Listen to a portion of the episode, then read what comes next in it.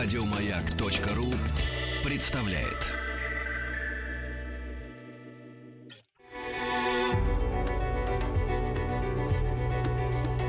Много букв. Любимые тексты главных персон современности. Категории 18+.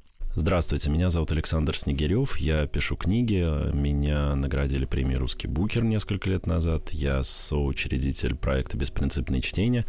Сегодня прочту несколько рассказов и напоминаю о том, что на днях у меня вышла новая книжка «Призрачная дорога», так что если понравятся рассказы, то обратите внимание на «Призрачную дорогу». А первым прочту рассказ «Не пропадать же добру». А он о о, о такой странной форме хозяйственности, которая всем нам знакома, и, и о любви, конечно. Итак, не пропадать же добру. Я выпил снотворное. Подумал, выпил еще одну таблетку, лег и начал засыпать. Скоро стало ясно. Не помогает. В голове гудело, веки тяжелели, но сон не шел. Полежав немножко, я встал, подошел к чемодану, вытащил тяжелый сверток, размотал – Стеклянным боком сверкнула бутылка. «Обойдется. Гоняйся потом за ней, чтобы подарить», — подумал я про ту, которой эта бутылка предназначалась. Ну и пойло этот односолодовый. Я поперхнулся первым же глотком и хлебнул еще. Выпив виски, купленного в подарок, я лежал и страдал. Как и любой предатель, я был наказан. Золотые монеты обратились черепками. Напиток оставил во рту гадкое послевкусие, которым умеет наслаждаться только сероглазая дрянь. То исчезает на месяцы, то просит «Привези односолодового, выпьем вдвоем». Заснуть не удавалось. Все дело в нервах, то есть в перевесе. Мой чемодан превосходил бесплатную норму на целый килограмм. Я лежал и страдал. Перевес плохо – то, что бутылку вскрыл, тоже плохо. Некрасиво дарить початую. Она еще подумает, что с другой пил. От волнения захотелось есть. Я достал банку сайры. Всегда вожу с собой консервированную сайру. Консервированная сайра – лучший друг социопата.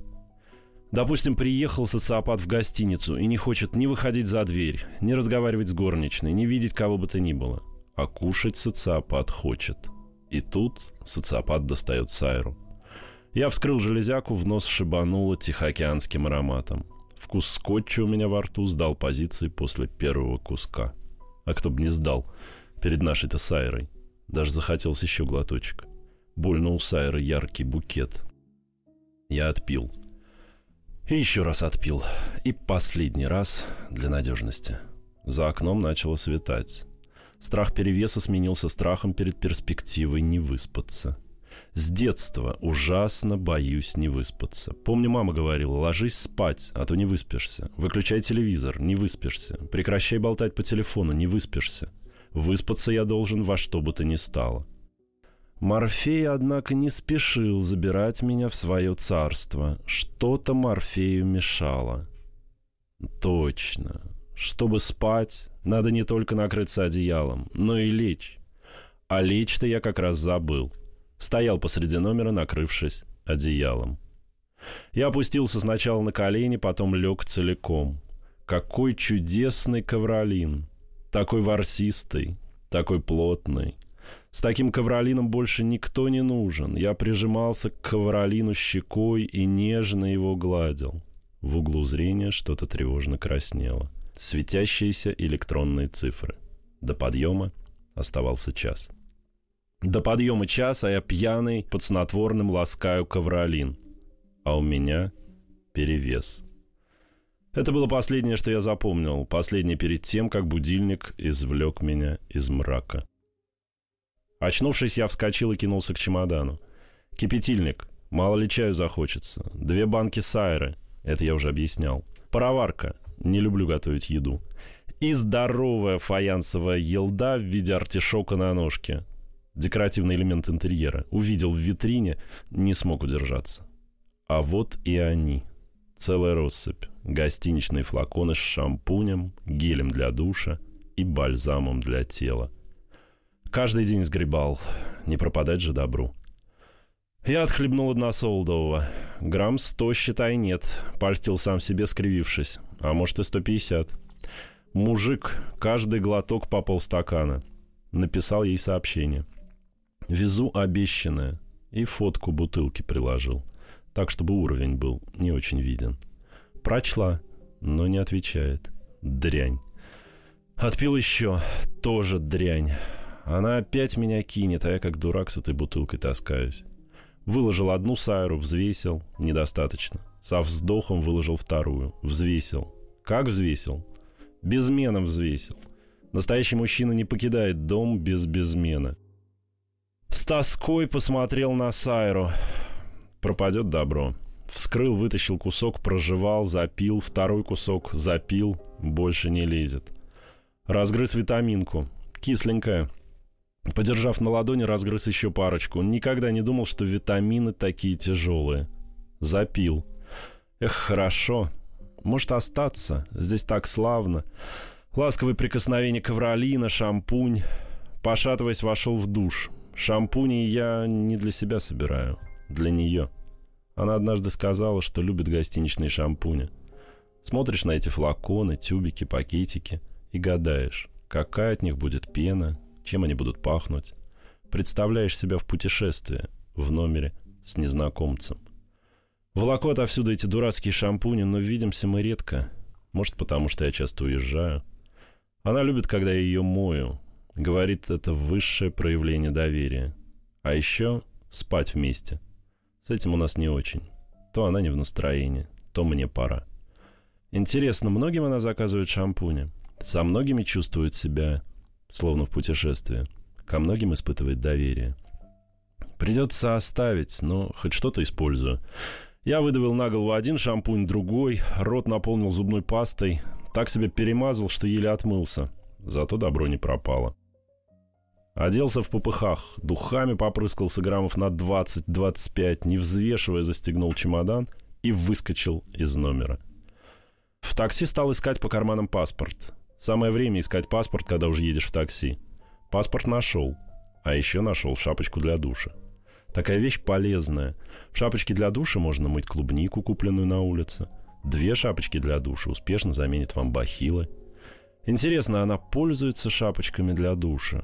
Прячет ли свою копну в шапочку для душа? Про шампунь она хотя бы говорила, а про шапочку ни слова. Подарю ей эту. Бутылки все равно уже нет, в номере бросил. Там и оставалось-то на донышке. Сдавая багаж, посмотрел на весы. Не довес. Два с лишним кило. Скорбя по шампуням, с отвращением отвернулся от беспошлиного алкоголя. Уже сидя в кресле 12 ряда, получил сообщение. «Хочу целоваться. С тебя бутылка». Эх, столько добра пропало. Много букв. Много букв. Что читают те, о ком говорят все. Рассказ э, «Ты у меня доедешь». О чем он? О поездке в автобусе из города в деревню и чем эта поездка может обернуться. Ты у меня доедешь. Холод, темнота, автобус опаздывает, кривая очередь утыкается в край тротуара, куда должен причалить транспорт. Пассажиры топчутся. Всем хочется поскорей домой в свои предместья, к ярким телевизорам на тусклых кухнях чтобы завтра утром вернуться в город, чтобы вечером из города, чтобы утром в город, а вечером опять из города. Светящийся пенал автобуса выкатился из-за поворота и подрулил, промахнувшись мимо головы очереди. Вздохнув пневматическим механизмом, открылась дверь. Недобросовестные пассажиры из хвоста очереди воспользовались небрежностью водителя – Расстроив ряды, они полезли вперед, решив, видимо, что пришло время библейского пророчества, когда последние станут первыми. Нервные заметались, опытные сохраняли спокойствие. Вопреки сумбуру, погрузка шла быстро. Передо мной оставалась всего одна женщина с ребенком, когда появился Проныра. Неприметный, щуплый, похож на торчка, он сунулся в дверь прямо перед матерью с чадом. Не успел я возмутиться, как женщина схватила Проныру за капюшон и отшвырнула точно комок тряпок. Но Проныра проявил настойчивость и попер на женщину, которая уже успела пройти в автобус. Глаза мои заволокло гневом. Стоя на ступеньке, я схватил Проныру за воротник тонкой курточки и отшвырнул. Он, однако, удержался за вертикальную поворотную штангу двери. Я ему в грудак, он держится. Я снова не отцепляется. Так и висит на штанге. Если бы не шмотки и щетины, мы вполне бы могли сойти за двух стриптизерш, подравшихся за право танца у шеста. Другие пассажиры напирали. Дуэль пришлось прекратить. Я прошел вглубь салона, залитого светом, словно операционная, сел на свободное место и стал наблюдать, как проныра копается с турникетом, как ищет меня взглядом, как подходит. И тут мне захотелось сбежать. «Ты у меня доедешь», — склонился он ко мне. «Это ты у меня доедешь», — ответил я, волнуясь. «Ты у меня доедешь», — шипела пенка в углах его губ. «Это ты у меня доедешь», — отчаянно старался не отставать я. Неизвестно, сколько бы продолжился обмен этой бессмысленной, если разобраться фразой, но пассажиры стали заполнять проход, и мой оппонент был оттеснен к двери рядом. Безоглядное экзальтированное бешенство сменилось во мне истовым страхом так же резко, как и возникло. Проныра был хоть и щуплым, но явно настоящим подонком. Когда я выйду возле моей деревни, он последует за мной в темноте расправиться. Надо срочно звонить жене. Пускай встречается с собакой. И с дочерью. Он их увидит и не посмеет. Женщин все боятся. Женщины как начнут орать. Не надо было мне лезть, тетка сама бы справилась. Позор. Какой позор жалеть, что вступился за женщину с ребенком, звать на помощь жену и дочь. Дочери завтра платье примерять. Свадебное. А послезавтра в Америку. К жениху. Интересно, он же в курсе или еще нет? В любом случае он не против. А если мужчина не против, значит за. Мы мужики такие, особенно интеллигенты. А жених интеллигент. Хорошая московская семья. В каком смысле хорошая? Дед был из советских начальников, наплодил, как водится, диссидентов. Всем здесь не по нутру, но его громадной квартирой и обширной дачей пользоваться не брезгуют. Жених, естественно, с американским паспортом. Находясь в положении, его мать проявил предусмотрительность. Паренек, кстати, симпатичный, милый, а синий паспорт с орлом делает его настоящим душкой. В общем, нельзя звать ни жену, ни дочь, ни собаку. Если они придут, обязательно случится какая-нибудь дрянь. Дочь не сошьет платье, не распишется, не получит грин-карту, не проживет счастливую жизнь, и виной всему этому буду я. Уж лучше схлопотать нож. Я бросил на щуплого проныру неторопливый взгляд, нарочито демонстрируя спокойствие и презрение. А вдруг у него на самом деле нож? Вспомнился прием, виденный в кино. Перехватываю руку с лезвием, отвожу в сторону, выкручиваю. Что получится на деле, неизвестно. Точнее, известно. Я попытаюсь перехватить его руку, порежусь, ойкну по бабе и получу смертельный удар. Даже если у него нет ножа, он вполне может воспользоваться бутылкой. Утром я как раз вынес два пакета с опустошенной стеклотарой. Скоро, говорят, за такие дела я их в урну выкинул. Будут штрафовать. Каждого, кто посмеет сунуть в урну что-то крупнее литровой стекляшки, накажут рублем. Бутылки наверняка еще не убрали. Помню, одна была битая.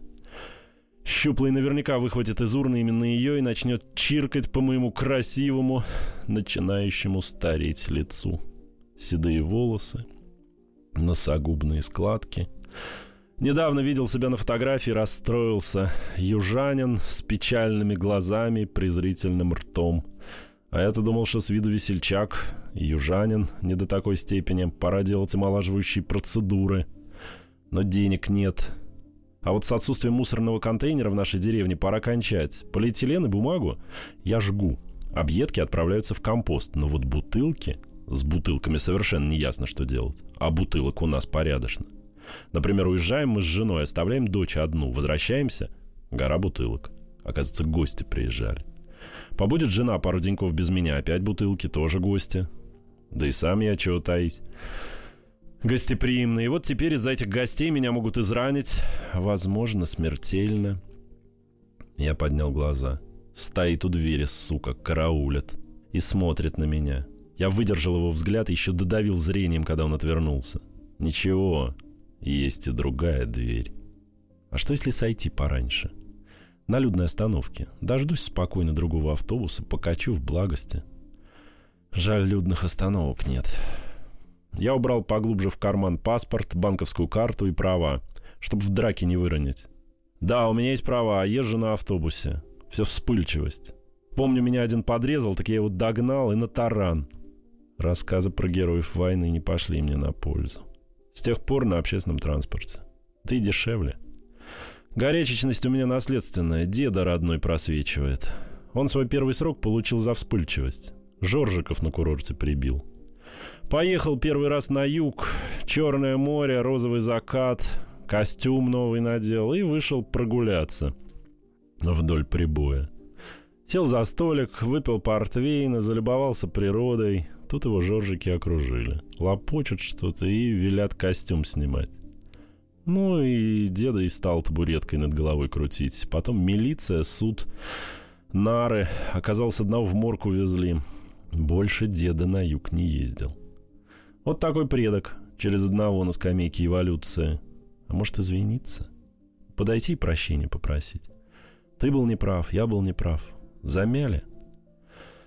Скоро моя остановка. Я натянул перчатки и закрыл глаза. Типа, все мне безразлично. Типа, вот какой я бесстрашный. Даже заснул со скуки. Я зевнул. Вполне, надо сказать, искренне. А сердечко колотилось. Почувствовав крен автобуса на повороте, я встал, нажал кнопку остановки по требованию и прошел к двери. Не к той, у которой караулил Проныра. К другой. Вздохнув пневматикой, автобус открыл проход. Сойдя со ступеней, я пошел не торопясь. Но не в темноту к дому, а в свет, к магазину. Себе объяснил, что надо купить что-нибудь к чаю. Успел заметить, что моих мешков со стеклом в урнах уже нет. За спиной шаги. Сейчас его рука ляжет на мое плечо. Стараясь уйти от ножа, ударю в ответ. Не кулаком, открытой ладонью. А что, если он не хлопнет меня по плечу? Что, если пырнет в спину? Иду, не поворачиваясь. Мимо шаурмы, мимо мешков с комбикормом.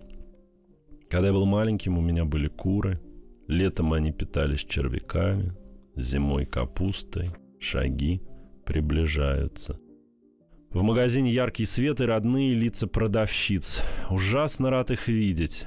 Не могу вспомнить, что хотел купить. Дверь открывается. «Здорово, сосед!» Крепкое рукопожатие Иваныча. Я вышел вон. Никого только пустое шоссе и темнота.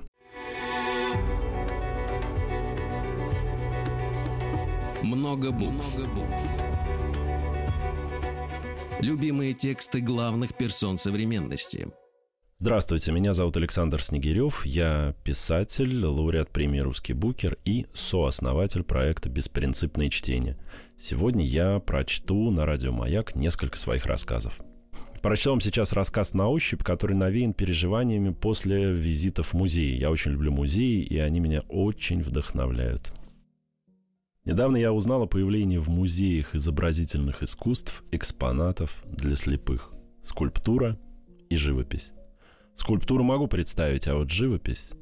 Сразу скажу, ничего особенного. Слепым просто предлагается пощупать гипсовые рельефы, повторяющие фрагменты картин или целые полотна.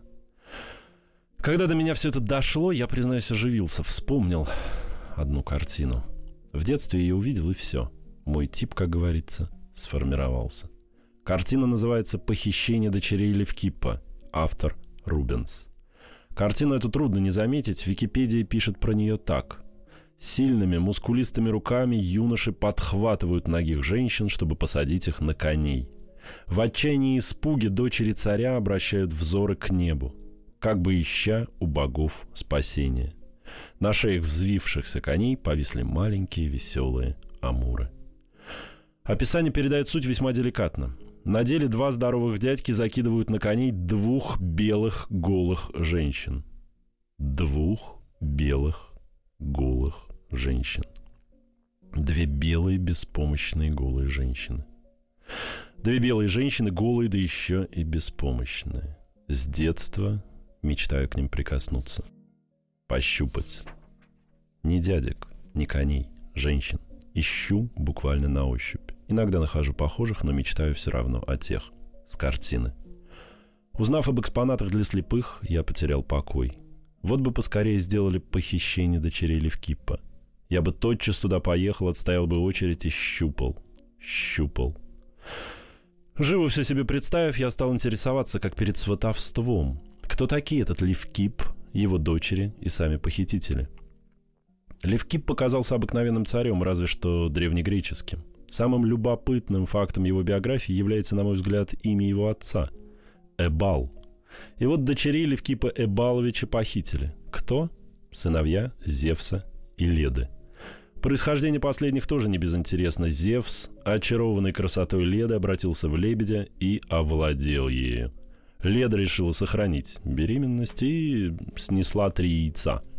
Вы спросите, кто вылупился? Вылупились упомянутые похитители Кастер и Полидевк, а также Елена. Елену мы знаем как прекраснейшую из женщин, из-за которой разразилась Троянская война. В общем, среди родни похитителей тоже есть кого пощупать. Если ваше зрение в порядке, то ради чистоты эксперимента щупайте закрытыми глазами. Закрыл и щупаешь. Но с закрытыми только не нащупаешь. Особенно если щупаешь похитителей дочерей Левкиппа. Один только Кастер с полидевком чего стоит. Плюс кони. Плюс веселые амуры. Я, конечно, люблю живопись, но эти кони... Неизвестно, что нащупаешь. Пришел в музей насладиться прекрасным и нащупал. Уверен, что выставки Рубенса для незрячих будут очень популярны. Например, на Кавказе. Подозреваем, мы недооцениваем процент незрячего мужского населения Южного федерального округа. Однако я слишком увлекся любимым сюжетом. Наверняка найдется множество желающих э, пощупать, например, бурлаков на Волге. Ах, эти бурлаки.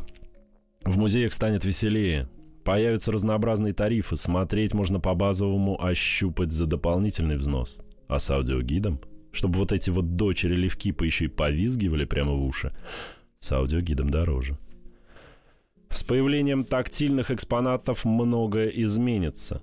Сколько сомнительных мечтаний можно будет реализовать, не подвергая опасности живых людей. Все желающие смогут в волю трогать подростков и даже детей. И даже детей с крылышками. Даже инвалидов и чудовищ. Даже святых. Даже богов – Выстроиться очереди к распятиям и святым семействам. А как еще узреть их, если глаза не видят? Только ручками. Сколько страстей найдут выход, скольких преступлений можно будет избежать. Помимо чувств верующих, несовершеннолетних амуров и прочих деликатных нюансов, есть вопросы чисто философские, например, неоконченные картины. Гении часто бросали работу незавершенной. На ум приходят два полотна Микеланджело из Лондонской национальной галереи. Коснулся, допустим, ты тела Спасителя, а рядом пусто. Для зрячих это просто незаполненный красками холст, а для слепых? Как на гипсовой модели передать незаконченность? Даже жутко делается от мысли, если представить, что рука нащупывает абсолютную пустоту. Фрагмент, на который у Творца не хватило времени и настроения. Кусок, за который Творцу не заплатили. Недавно я щупал натюрморт, виноград, яблоки. На картине сочные, на ощупь, бездушная имитация, да еще и захватанная. Липнет, как давно немытый электрический выключатель. Вот бы настоящие фрукты выкладывали. Пора вызволить искусство из золотых рам.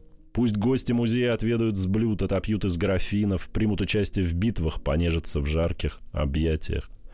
Однажды мы сможем оказаться внутри картин. Сможем закинуть на коней дочерей Левкипа или наоборот, подвергнуться похищению. Сами воздвигнем на Голгофе распятие и сами же умрем на кресте.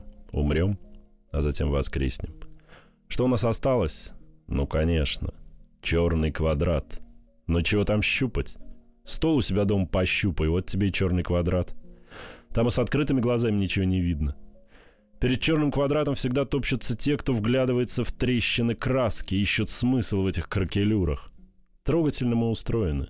Перед нами простая и ясная вещь, а мы трещинки изучаем. Раньше в каждой избе висели иконы. Для сохранности их покрывали олифой. Олифа была дешевой и быстро темнела, на нее налипала пыль и копоть. В каждой русской избе висели черные квадраты, и ни у кого они не вызывали сомнений, все знали. Там Бог. Там дочери царя Левкипа, их похитители, кони и амуры – там натюрморты и пейзажи, великие битвы и ничтожные поступки. А мы все шарим и шарим, налетаем на углы, шарахаемся от стенки к стенке, не понимая своей слепоты. А глаза у нас раскрыты, и глаза наши зрячи. и весь мир перед нами прост и отчетлив.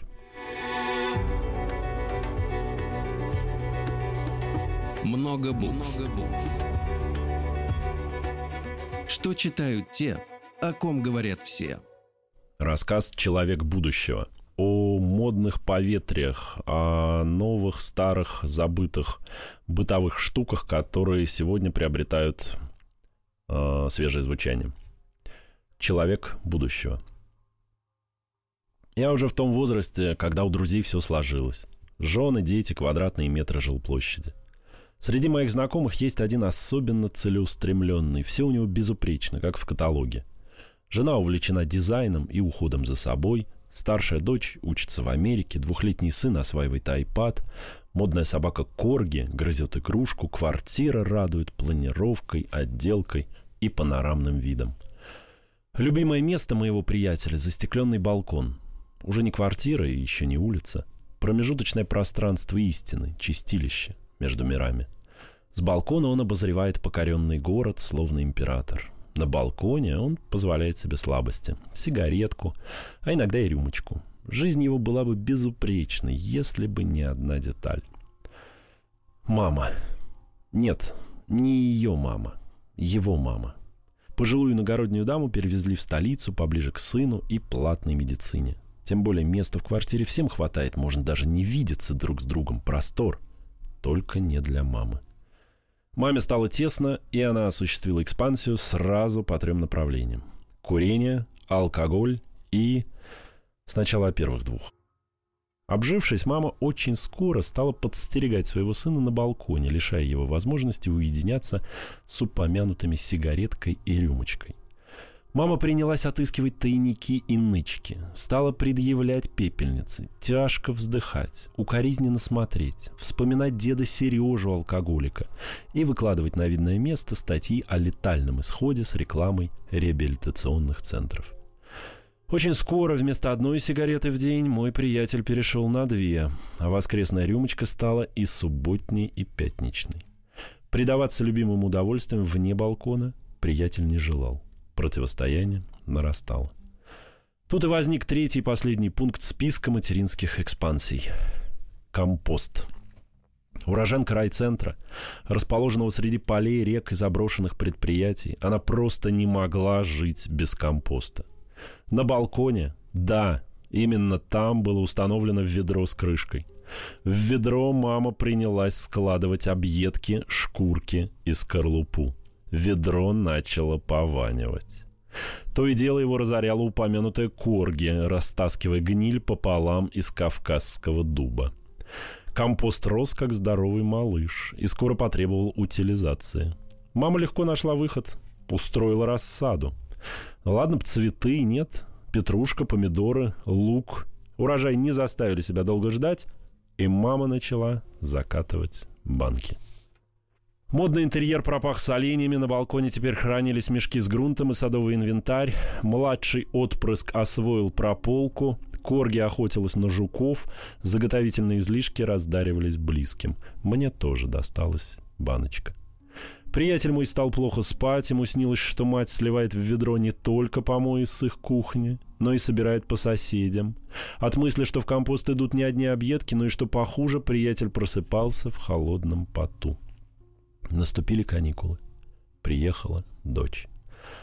Такая близкая, родная и вместе с тем заокеанская, новая.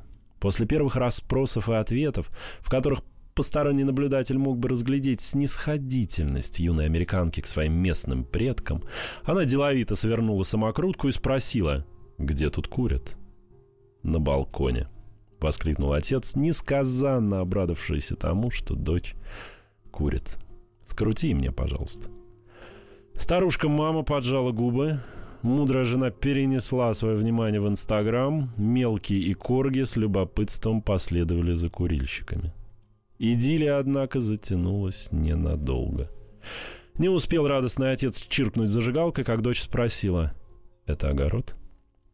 «Да», — вздохнул мой приятель. «Бабушка совсем того. Старость не радость. Повсюду помидоры, и самое стрёмное — чувствуешь запах. Компост. Она развела тут компост прямо здесь, на моем балконе.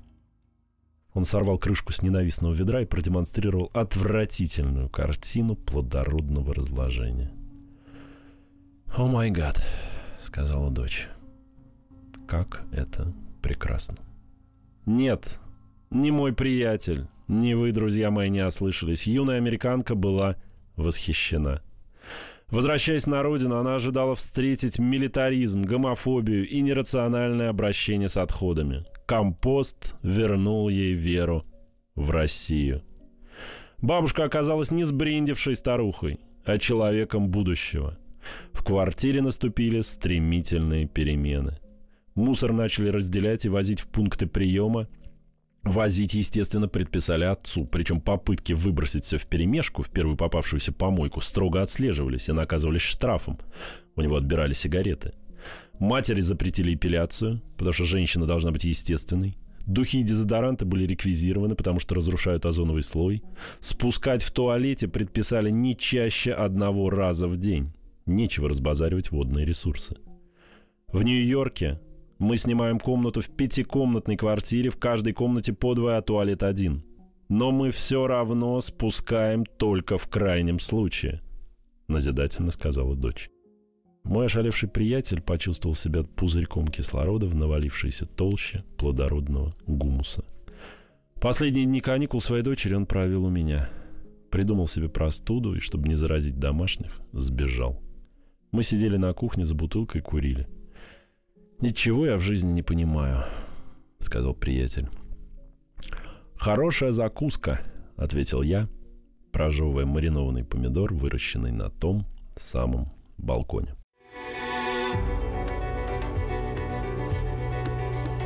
Много букв. Много букв. Любимые тексты главных персон современности. А я, Александр Снегирев, продолжаю читать свои рассказы на радио «Маяк». Рассказ называется «Коробка конфет». Лично для меня интересен тем, что он фактически целиком является документом. Документальный текст. Э, я так или иначе всегда работаю с реальностью, но этот особенно для меня важен. Я рассказываю одну важную историю, услышанную от знакомой. Итак, коробка конфет. Недавно я забежал к знакомой на день рождения. Дело было по горло, подарок заранее не купил, некогда было. Схватил по дороге коробку шоколадных конфет. Знакомый не обидится, мы слишком хорошо друг друга знаем, в случае чего передарит. В ресторане уже собралась компания. Нарядных женщин больше, чем расхлябанных мужчин. Обычная наша пропорция. Именинница поднялась мне навстречу. Струящееся синее платье очень шло к ее длинным темным волосам. «Классное платье», — сказал я, целую ее горячую щеку. «Муж подарил», — ответила именинница, и я почему-то решил, что ее щека стала еще горячее. «Дай померить», — попросил я. «Мне тоже синий идет». «Она тебе мало», — ответила именинница. «Дай попробовать». И забрала конфеты из моих рук. «А где муж?» — спросил я, здороваясь с гостями. «Муж наказан. Оставлен дома на голодном пайке». Именинница пригласила меня за стол. «Что же он натворил?» — без особого интереса спросил я. «Ты не поверишь», — всплеснула руками подруга именинница с большой шевелюрой. Она выразительно умолкла, надув губы и слегка выпучив глаза, отчего глаза и губы тоже стали большими. Он перепутал имя. Раскрыла секрет моя соседка с родинкой. «Назвал тебя другим именем?» — спросил я у именинницы. «Да». «Женским именем?» «Слава богу, да». «Ты ее знаешь?» «Да». «Прелестно. Тут уже настал мой черед надувать губы. И кто она?» «Сука!» — ответила именинница. «Это понятно», — снисходительно кивнул я, и тем не менее. «Что тем не менее? Она сука в самом прямом смысле. Наша сука. Лабрадор Тесси». Девушка с шевелюрой издала звук бу которым выражать неодобрение на телешоу. «Надеюсь, он не просил тебя принести палку?» — спросила девушка с родинкой. «Ну, в каком-то смысле просил», — вздохнула именинница. Дело было в спальне. Желая насмешить и таким образом поддержать именинницу, которая, к слову, не особо печалилась. Кто-то из гостей поинтересовался, поощрил ли ее муж за хорошее поведение, а одна гостья заявила, что в таких случаях полагается лакомство. Все дружно выпили за хозяйку, деликатно пожурив проштрафившегося супруга. Мы хорошо знали его и решили за беднягу заступиться. Он очень много работает, вот и перепутал. «Ага, так устал, что все равно кого за ухом чесать», — фыркнула именинница. Он хороший мужик, каждому готов помочь, не отступал я. Помогать он любит, согласился именинница. Особенно чужим. Помнишь, как ты в Сапсане познакомилась с девушкой, которая ехала на похороны? Что за похороны? Встрепенулась та, что с большой шевелюрой. Расскажи, потребовала та, что с родинкой. А вы не слышали, удивился именинница, и под вуалью скромности на ее лице мелькнуло удовольствие. Несколько лет назад именинница разговорилась с попутчицей. Та ехала в Питер всего на пару дней и боялась не вписаться в столь сжатые сроки. Разумеется, в Питере столько достопримечательностей, пары дней не обойдешься. Дело не в достопримечательностях. Попутчица ехала на похороны. Предстояло хоронить младшего брата. Как печально. Судя по самой попутчице, брат совсем молодой человек. Ужасное испытание. Бедные родители. Предстоит их утешать. Дело не в этом. Попутчица прервала сентиментальное рассуждение моей знакомой. Дело в том, что мой брат еще не умер. Столь курьезная ситуация имела весьма простое объяснение. Парень подхватил свиной грипп. Да, свиной грипп существует. Так вот, парень подхватил свиной грипп и в считанные дни впал в кому. Уже некоторое время его жизнь поддерживал аппарат вентиляции легких, врачи опустили руки, родственникам предстояло отключить беднягу от приборов жизнеобеспечения. Услышав о столь безысходной ситуации, моя знакомая позвонила мужу. А муж у нее врач – тот связался с больницей, в которой лежал умирающий, и узнал, что шансов и в самом деле нет. Почти нет. Есть одна больница в городе. Всего одна. В общем, муж набрал еще чей-то номер, тот человек набрал какие-то другие цифры, и механизм заработал. Нити телефонных звонков подхватили бедолагу, загрузили в скорую, перевезли в ту самую единственную больницу, уложили на стол хирургу, который провел сначала одну операцию, а затем вторую, после чего спустя две недели пациент лечебное заведение покинул. Надо ли говорить, что он не просто не оказался на кладбище, а напротив, был выписан совершенно здоровым 28-летним человеком. Следует отметить два нюанса. Все процедуры в соответствии с законом проводились абсолютно бесплатно, а доктора – оперативно сплетшие из телефонных переговоров спасительный канат, зачастую даже не знали друг друга. Гости смолкли. Молчание всегда вызвано одним. Мы догоняем свершившееся. Нечто уже произошло, а мы все никак не можем его настигнуть. Вот и тогда за праздничным столом мы все сидели и думали про случайные разговоры в поезде, про аппарат вентиляции легких, который едва не отключили, и про мужа, который не помнил ни имен тех, кого спас от смерти, ни имени той, с кем проводил жизнь. «А ты этого парня видела?» «Нет», — ответила именинница. «А его сестра?» «Что сестра?» «Она как-то потом дала себе знать, поблагодарила тебя?» «Да, поблагодарила. Передала мне с курьером коробку шоколадных конфет».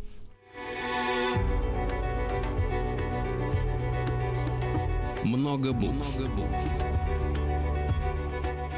Что читают те, о ком говорят все. Еще больше подкастов на радиомаяк.ру.